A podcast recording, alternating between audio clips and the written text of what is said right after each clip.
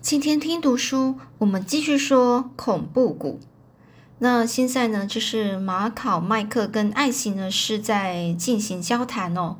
那这个马考麦克呢就问，这个就说了，这个因为特托波多能就要和艾奇你结婚了，我留在这里要呃，不是就是很爱你吗？爱着你吗？哦，爱着你就是碍事哦，就是会阻挠阻阻挡你哦，呃。然后这个艾奇就说：“那倒是真的，不过，哦，这这个马考麦克就说：‘哈，你也认为我会妨碍你吗？’这艾奇呢就说：‘哪里啊，我从来不曾说过，那是我爸说的，你就信以为真了吗？’哦，那马一马考麦克呢就说了：‘所以我特地前来和你商量啊，不知道你是不是也要把我赶走呢？’这艾奇就说：‘我怎么会呢？’哦，马考麦克就说：“那就好，不过我还有一件事要问你。”艾奇就说：“什么事啊？”这马考麦克就问啊：“那波多人呐是怎么样的一个人呢？你不是是要跟他结婚吗？”艾奇就说：“哼，我才不想呢！我宁可自杀，自杀哦，也不会嫁给他的。可是约翰，我有一件事想和你商量哦。”这约翰也就是这个马考麦克哦。这约翰呢就说。好的，什么事呢？哦，艾奇就说：“我们两人和我父亲一块搬到别的地方去住好吗？然后我们就在那里结婚。”这马考麦克就说：“不行啊，我不能这样做，我也不愿意做。”艾奇就不懂啊，为什么呢？哦，那这马考麦克就说：“那会被人家说我马马考麦克是因为胆怯怕事才逃到别的地方去结婚，那么我一辈子都会抬不起头来的。”艾奇就说：“你那样说是因为你不明白这个波多人的厉害呀。他不但是黑甲克马金奇的部下，他那一伙人也都是不怕死的亡命之徒。”诶，马考麦克就说：“不要吓人了，他们不怕死，难道我就怕死吗？”哦，艾奇就说：“不行啊，你不知道马金奇的部下有几百个多的人呢，几百多个人哦。”这马考麦克就说：“就算有几百人好了，难道警察和法院都不管吗？”艾奇就说：“马金奇过去都当是当过这个市议员呐，也就政治人物，现在又是州议员哦。本来是市区的市议员，现在是州哦，一个州的议员哦，又有钱又有势，警察和法院根本不敢惹他。镇上的人背地都是这样议论着的。”马考麦克就说：“哼，这里就是美国啊。”我们不都是自由的人民吗？为什么要怕他们呢？不敢和自己所爱的人结婚，天下哪有这种道理啊？诶，好像有人要进来了。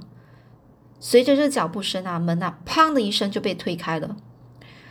这走进来的是一个身穿崭新灰色西装的青年，他呢，整个眼神啊，露出凶光啊，杀气腾腾啊。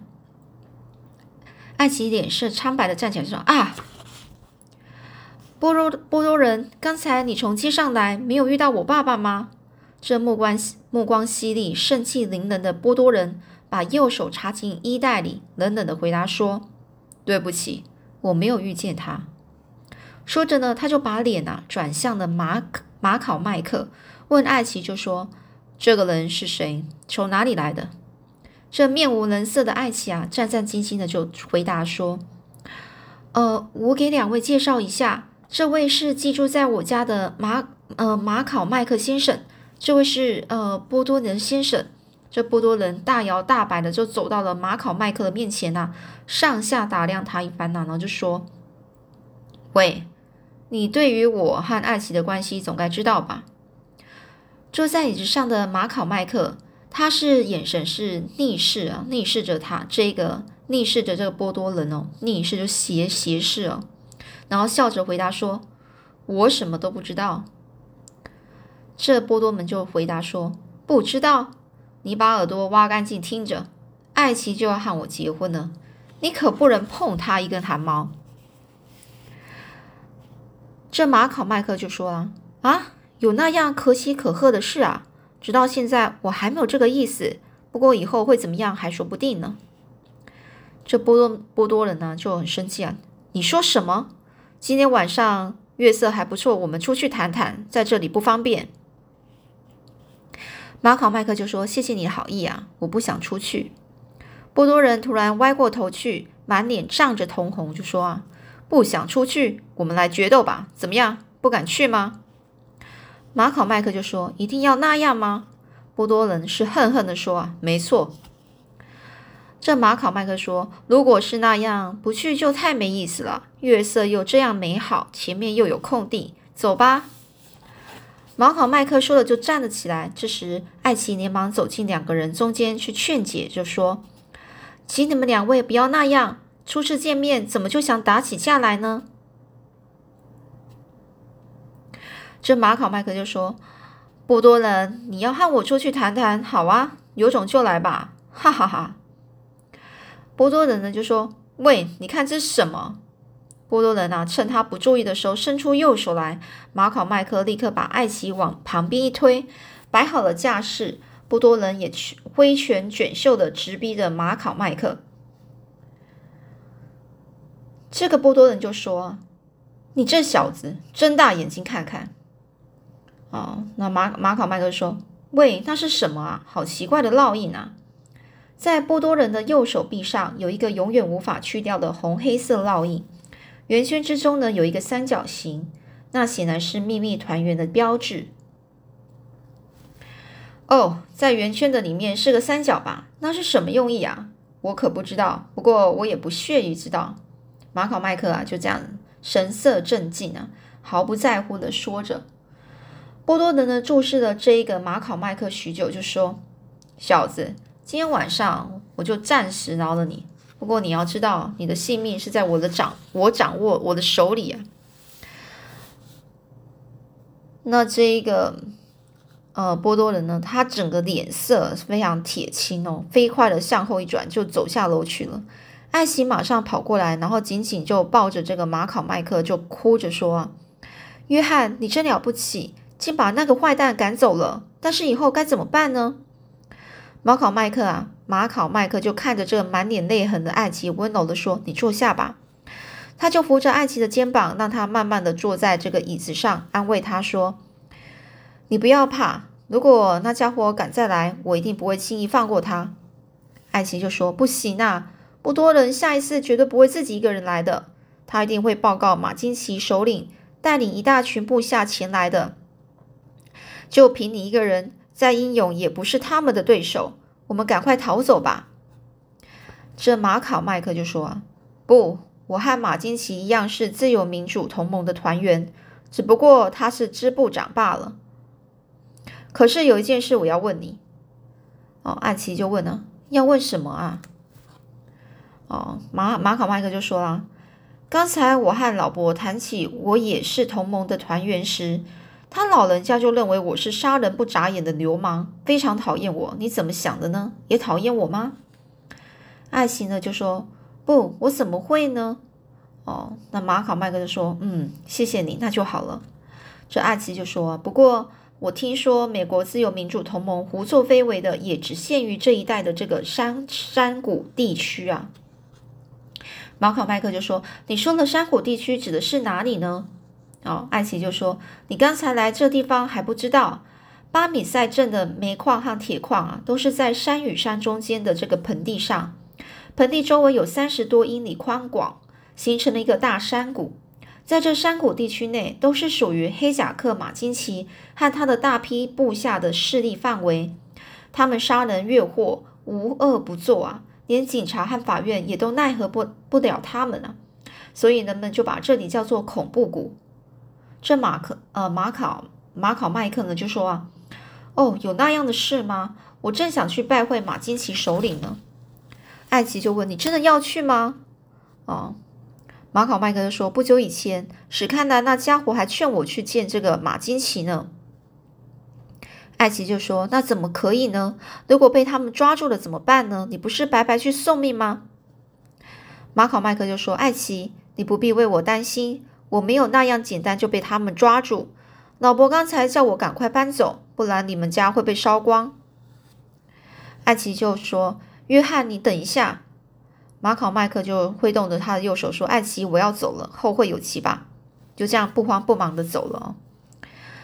这远远望着那耸立在这个通衢大道上的这个同盟酒店啊，同这通衢大道就是那种宽敞的大道哦，各色各样的玻璃五彩缤纷哦，从从这个内部射出来的灯光照耀在街道上，像这样壮丽的大酒吧，就是在芝加哥也很罕见啊。马金奇这家伙真是非同小可啊！这马考麦克呢，整个是信步前行哦，就是非常有自信的往前走。然后呢，眼望着那庞大的建筑物啊，就这样在自言自语的说着，说刚刚说想这个壮丽的大酒吧，就算在芝加哥也是非常罕见哦。这波多人呢，会不会躲在里面呢？万一他突然对我开枪，那么一切就都完了。马考麦克呢，小心谨慎的注意周围的动静，来到了同盟酒店的正门，用左手推动厚重的这个玻璃门哦。突然，一股热气迎面冲来，大厅里烟雾弥漫，挤满了醉醺醺的男男女女，人声吵杂，几乎令人窒息啊！这从那远远的角落传来的铮铮的声音哦，铮铮噔噔噔哦，大概是乐队在弹着吉他。在那另一处的一列长台子间呢，有七到八个年轻的侍者，不停的侍者就服务生哦，不停的在替客人斟酒哦倒酒。其中呢，最为显眼的是坐在中间的一个男人哦，他的头发是乌黑油亮，留着络腮胡，面色非常红润，眼神犀利。他的他整个是暴露的凶光哦，就是眼神非常凶哦。就光是那双眼睛就可以把对方给折服哦，就吓到对方哦。他的身边有七到八个男女，像众星捧月似的围绕在他的周围，众星捧月哦，就是感觉就是呃在旁边啊，就是一直呃类似服务他啊，然后去呃讨好他的感感觉哦。马考麦克心想，这家伙一定是马金奇吧？于是呢，他就推进。推开最近的最近的一个椅子哦，然后呢，朝着这马金奇走去。那坐在中间的男人啊，正在抽着雪茄，远远的就看到了马考麦克，心想啊，这个人好像从没见过哦，抽着雪茄哦，雪茄就是像很粗的那种香烟哦，烟哦，然后比较名贵啊。那这个人呢，就看到了这个这个马考麦克，就心想，从来没有看过这人啊。马考麦克弯下腰就说：“我是不久以前来到这镇上的，由于同志的指示，叫我前来去面见首领，所以特地……”在话说到一半呢，这周围的七八个人听着他的话，就面对面呢看了一下，呃，所以特地啊第一次拜见首领，就敢这样大。这个旁边呢，就所以特地啊，就是还没讲完呢，旁边那些七八个人呢，看到马考麦克就这样子。呃，大辣辣直接就是对着这个首领这样讲话，然后他们呢就自自己啊，就在面自言自语说：“第一次拜见首领就敢这样子啊，这么这么呃，完全就是非常的很有自信啊。”然后呢，他们就直直喊说：“把他抓起来，简直太傲慢了。”旁边的人立刻就七嘴八舌的就起哄啊。马金奇用洪亮的声音就想：“不要吵。”压住了周围的几个人哦，把这声音非常洪亮的压住了这这周围的这些人，然后扬起他那像毛毛虫般一般的双眉哦，眉毛哦，眉毛像毛毛虫，也就是非常粗。哦。然后呢，像这个面前的这个马考麦克就问了：“你的同志是谁呀？”哦，这马考麦克就说：“就是附属于巴米塞支部的马克史堪南。”哦，那这马金奇说：“哦，是他。”呃，这个马考麦克呢，就拿起桌子上的玻璃杯啊，就说：“啊，为了庆祝首领的健康而干杯！”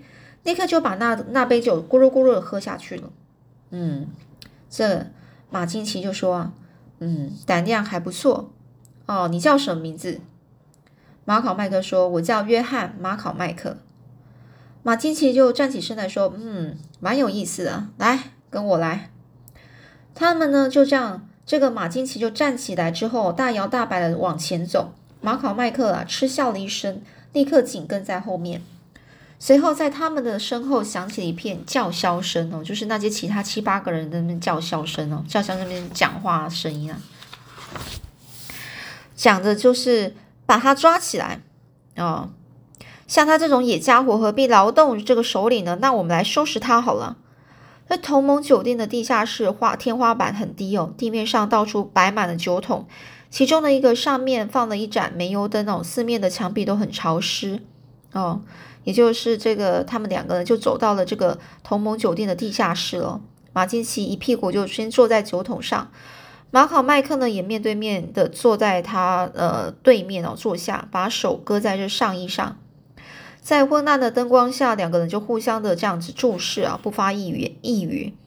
突然，黑夹克马马金奇啊一弯腰身啊，右手拿拿出了一把左轮手枪来哦。这个马金奇就说：“哎。”你真的是马考麦马考麦克吗？从来没有人敢敢就是胆敢哦，敢在我面前这样大模大样的。你最好不要动，动一下我就要你的命。马考麦克就说啊，真可怕！这就是马金奇首领对待从别处新来同志的见面礼吗？哦，那这马金奇啊就说没错。你说石堪南是你的同志，那么你也是团员吗？这马考麦克就说：“那还用说吗？哦，然后呢，这个马金奇就问了：你如果说谎，我就给你一颗子弹。你是哪个支部的？”这马考麦克就说：“芝加哥第二十九支部。”哦，那这马金奇就问了：支部长是谁？这马考麦克就说：“詹姆士·史葛特。”啊，马上就回答一个名字哦。那这个。啊，马金奇问呢，指挥芝加哥地区的是谁？啊，那这马考麦克就说，啊，巴索罗威尔逊，难道不对吗？啊，那这马考呃马金奇啊，就说，我还要问你，你好端端的为什么从芝加哥跑到这里？哦，那马考麦克就说，我逃出来的。马金奇又问呢，你犯了什么案子吗？那马考麦克就说，哎，不好讲啊。马金奇又问呢：“到底是什么事啊？总不会是好事吧？”哦，这马考麦克就说：“随便首领自己去想吧。”这马金奇就问呢：“你可要知道，如如果你如果你胆敢瞒着我任何事，我就进你就进不了这个支部啊！”马考麦克说：“哎呀，你既然这样说，我只好照照实招了哦，照实招了，也就是他就承认了，他就说实话。”马考麦克就伸进上衣口袋，拿出了一叠皱巴巴的简报，就说啊，一切情形都登在这这个报纸上。这马金奇啊，就提高警觉了哦，他就说拿给我看看，就用他的左手接了过来，照着没有灯光啊，打开看，在芝加哥市场的酒吧里枪杀约纳斯·宾德的案子，就是你做的吗？马考麦克就说是啊，哦，马金奇就问呢，这个宾德也是个团员吗？这马考麦克就说：“虽然他也是团员，但他出卖了我。”啊，马金奇就问：“他为什么出卖你呢？”哦，马这马考麦克就说：“那家伙真可恶，不过在首领面前说出来也无妨啊。那是因为我印制了一大笔伪钞啊，伪钞啊，伪钞就是假的假的钞票。”哦，这马金奇呢，就就就很惊讶：“哈，你哦。”这个制造假钞呢是需要技术的哦，所以呢，这个他认为说，哎，你怎么会做这件事？哦，你怎么会呢？马金奇那个布满胡须的脸突然涨红啊，迟疑了好久，说不出话。这个马考麦克就说：“首领，你怎么不说话了呢？”这马金奇就说：“假钞票，你就因为宾德去告密，你就把他干掉了吗？”马考麦克就说。没错，不愧是首领呢。这马金奇又说：“你因为制造假钞票和杀人而离开了芝加哥，你以为来到这里就没事了吗？”这马考哦，马考麦克呢就说了：“哦，我就是过来投奔马金奇首领，当然是最安全的。”这马金奇又说：“你不要想的那么天真啊！不过那假钞票在这里也可以印吗？”哦，就是他他问他说：“那你来这边的话，还是可以印吗？可以印假钞吗？”那这马考麦克就说：“只要有印钞机，怎么不能呢？不过除了我是没有人会安装的。你看，我身边还带着几张呢。”这马考麦克立刻从这个左边的口袋里挑出了六七张美钞，丢在马金奇那胖胖的膝盖上。这马金奇啊，很惊讶的眼光就看啊，就是这个，拿起钞票翻来翻去，看了又看啊。然后就说：“这这个和真的钞票简直毫无分别吧？”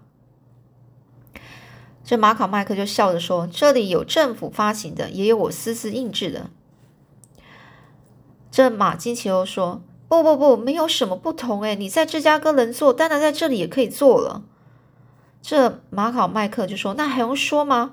我可以印上几万张，不过没有适当的地方啊。”那这个马金奇就说：“就在这里呀，难道不行吗？”